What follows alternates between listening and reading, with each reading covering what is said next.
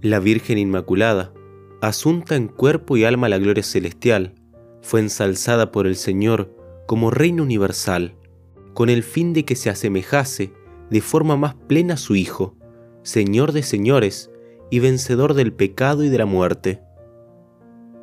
Al ser Madre de Dios, María se vio adornada por Él con todas las gracias y títulos más nobles.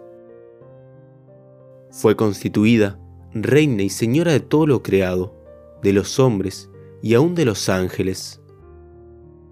Es tan reina poderosa como madre cariñosa. Se halla asociada en la obra redentora y a la medición y distribución de las gracias.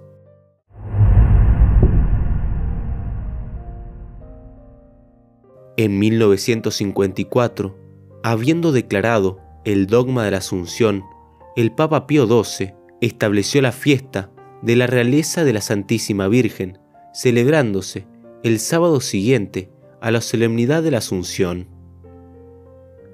Cristo es Rey, no solo porque es Hijo de Dios, sino también porque es Redentor. Así también, María es Reina, no solo porque es Madre de Dios, sino también porque asociada como nueva Eva al nuevo Adán, cooperó en la obra de la redención del género humano. Observando la analogía entre la ascensión de Cristo y la asunción de María, podemos decir que subordinada a Cristo, María es la reina que posee y ejerce sobre el universo una soberanía que le fue otorgada por su Hijo mismo. El título de reina no sustituye ciertamente el título de madre.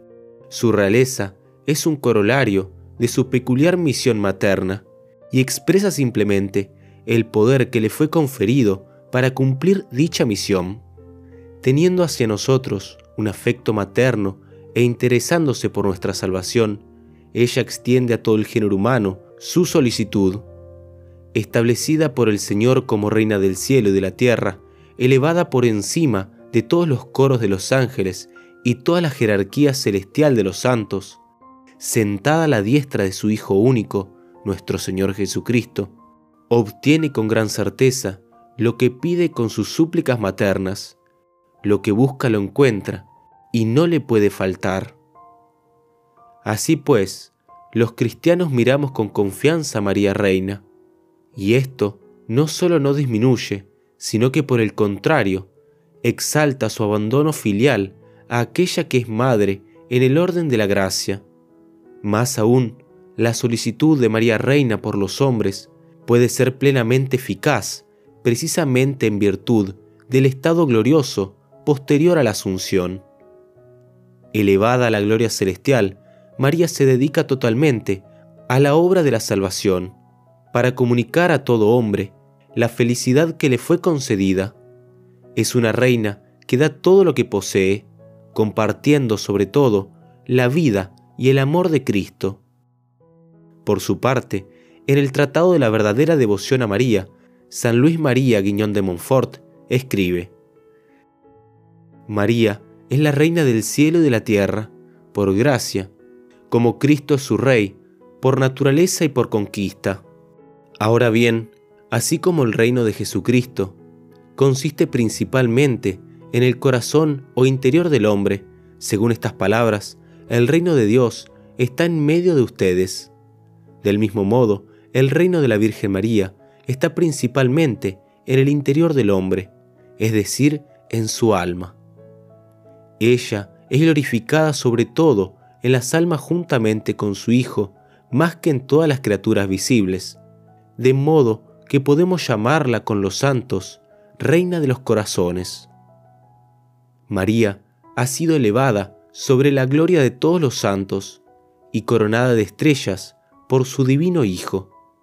Está sentada junto a Él y es reina y señora del universo. María fue elegida para ser Madre de Dios y ella, sin dudar un momento, aceptó con alegría. Por esta razón, alcanza tales alturas de gloria. Nadie se la puede comparar ni en virtud ni en méritos.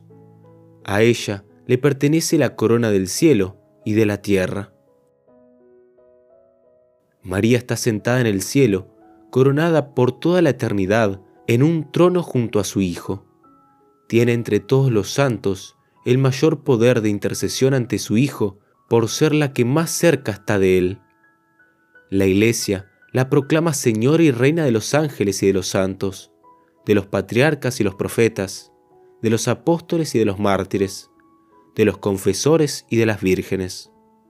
Es Reina del cielo y de la tierra, gloriosa y digna Reina del universo, a quien podemos invocar día y noche, no solo con el dulce nombre de Madre, sino también con el de Reina, como la saludan en el cielo con alegría y amor los ángeles y todos los santos.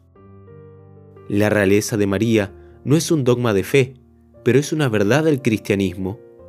Esta fiesta se celebra no para introducir novedad alguna, sino para que brille a los ojos del mundo una verdad capaz de traer remedio a sus males. Dios nos ha dado como madre y como reina a la madre del unigénito. Acerquémonos a ella y humildemente pidámosle su maternal protección y gracia para alcanzar un día la gloria de sus hijos en el reino de los cielos. En el nombre del Padre y del Hijo y del Espíritu Santo. Amén. Dios te salve, Reina y Madre de Misericordia, vida, dulzura y esperanza nuestra. Dios te salve, a ti clamamos los desterrados hijos de Eva, a ti suspiramos, gimiendo y llorando en este valle de lágrimas. Ea pues, Señora abogada nuestra, vuela a nosotros esos tus ojos misericordiosos, y después de este destierro, muéstranos a Jesús, fruto bendito de tu vientre, oh clementísima, oh piadosa, oh dulce Virgen María, ruega por nosotros, Santa Madre de Dios, para que seamos dignos de alcanzar las promesas de nuestro Señor Jesucristo. Amén. Reina de los ángeles y los hombres, ruega por nosotros. En el nombre del Padre y del Hijo y del Espíritu Santo. Amén.